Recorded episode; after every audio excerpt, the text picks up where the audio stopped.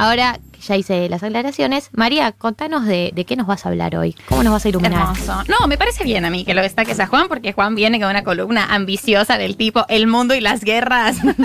Y yo vengo con coger y el olor.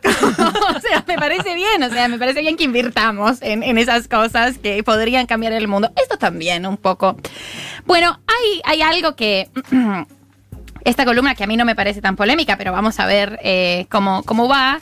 Pero hay algo que, que sí me llama mucho la atención sobre ciertas narrativas de la sexualidad. Aquí repetimos eh, en esta mesa amorosa. Cuando hablamos de coger, no estamos el, hablando del el imperativo de coger, ¿no? Que es como una cosa ahora de, de hablamos de algo, entonces es un imperativo. No, la película la tienen que ver. Exacto, eh, eso sí es un imperativo. eso sí es un imperativo, coger, pues, si quieren coger, si no, la verdad, un poco da igual.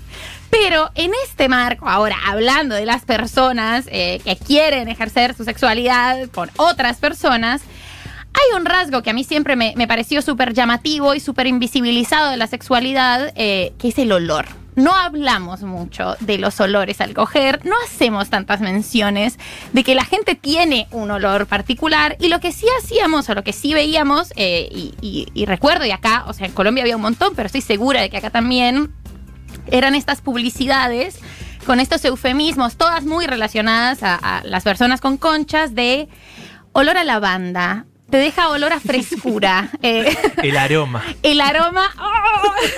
aroma El aroma. no. Sí, pero aroma a lavanda, sensación a frescura, menta eh, y un montón de, de- de cuestiones que nos marcaban un poco que el olor a priori que tenemos está mal y que es incorrecto y que es algo que debe cambiarse o debe modificarse. Y esto además desemboca en que muchísima gente se siente súper avergonzada de cómo huele. Mm. Y es algo que primero, además era como un comentario muy machista en la adolescencia. Yo que comparo les- los adolescentes, estos todos varones heterosis, eh, de Colombia con, con los argentinos, y era como algo de, de hablar del olor de las conchas como una cosa que siempre estaba mal y que era algo súper avergonzante para las mujeres y las personas con vulva. Y nosotras crecimos con un montón de esas vergüenzas.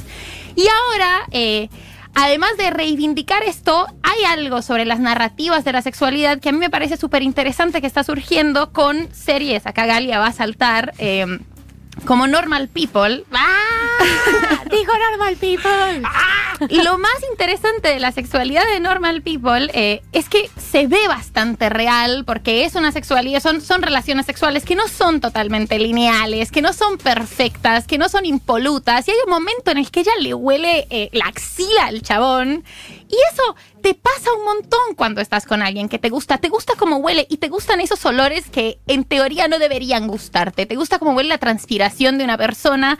Te gusta eso, como huele la axila, que es algo que es súper desagradable de hablar normalmente, pero cuando estás caliente con alguien, eso es un olor que te gusta y eso es parte de lo que te calienta. Entonces, a lo que voy es, primero que es parte de la sexualidad, que es parte de lo que te gusta de coger con una persona y que además todo eso que te hace sentir súper avergonzada con respecto a tu cuerpo, que también es el olor y a tu identidad, no está, no es importante en el momento de coger. Esto me parece que, que siempre, y lo pienso mucho cuando me siento mal con respecto a mí misma y a mi cuerpo en relación a mi sexualidad, y es...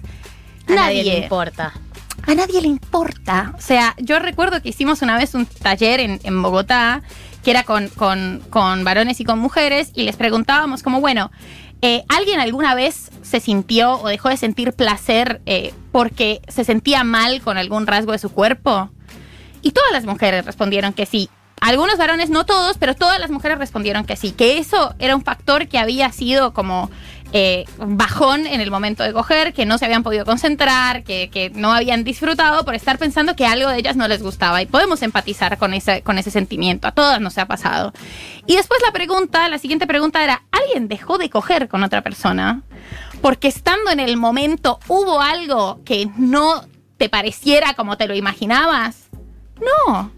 No, porque coger no pasa por cómo se ve exactamente una persona o cómo huele exactamente una persona o cómo debería oler una persona. Coger es una experiencia súper compleja, súper integral, en la que mezclan, se mezclan otra cantidad de factores y nadie en ese momento eh, deja de coger con vos porque tengas una pancita que a vos te hace sentir mal. Nadie se fija en esas cosas y eso también hay que tenerlo en cuenta con respecto al olor.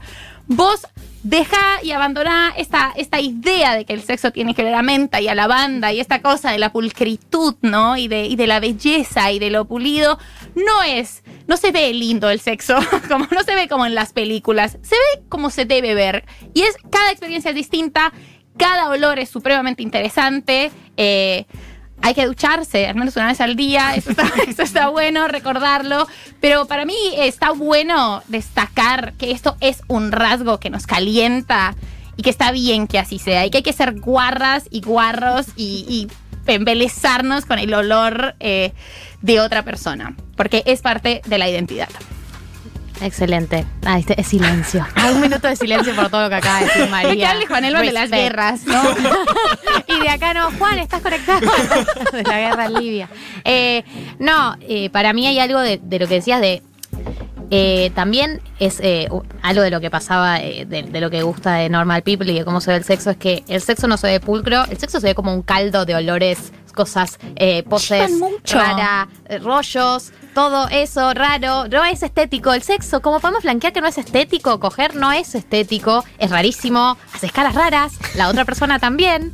Y lo peor que te puede pasar, que igual básicamente lo que me pasa cada vez que tengo sexo, es pensar en cómo te está viendo la otra persona, que es la peor experiencia de todo porque te, te disocias del momento, que es o sea, lo, lo primero que requiere eh, el, coger es que estés presente, digamos, ese como el ABC, tener que estar presente. Si vos te disocias, te perdés la experiencia y a veces es eso, es una le está diciendo a la otra persona, ay no me depilé o no, este la otra persona, nunca en la historia de la sexualidad alguien te dijo, uh, mal ahí, entonces hoy no. ¿Sabes que no quiero? El no me depilé me, me mata, o sea, me da una tristeza porque posta te afecta. La idea de, de- de tener pelo sí es un, un valor que en, en la sexualidad, sobre todo de los cuerpos feminizados, es un problema.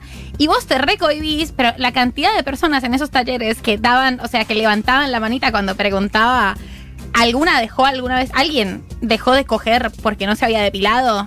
Todas mujeres, claro, como, y, me, y dejas como pospones tu deseo y pospones las ganas que tenés de algo porque deberías verte de una manera. Bueno, el debería verse, ya sabemos que no se ve bien, se, se ve como debe verse, no es como en el porno, no es como en las películas, la gente no se ve linda, la gente no gime bonito, No. no es una cosa.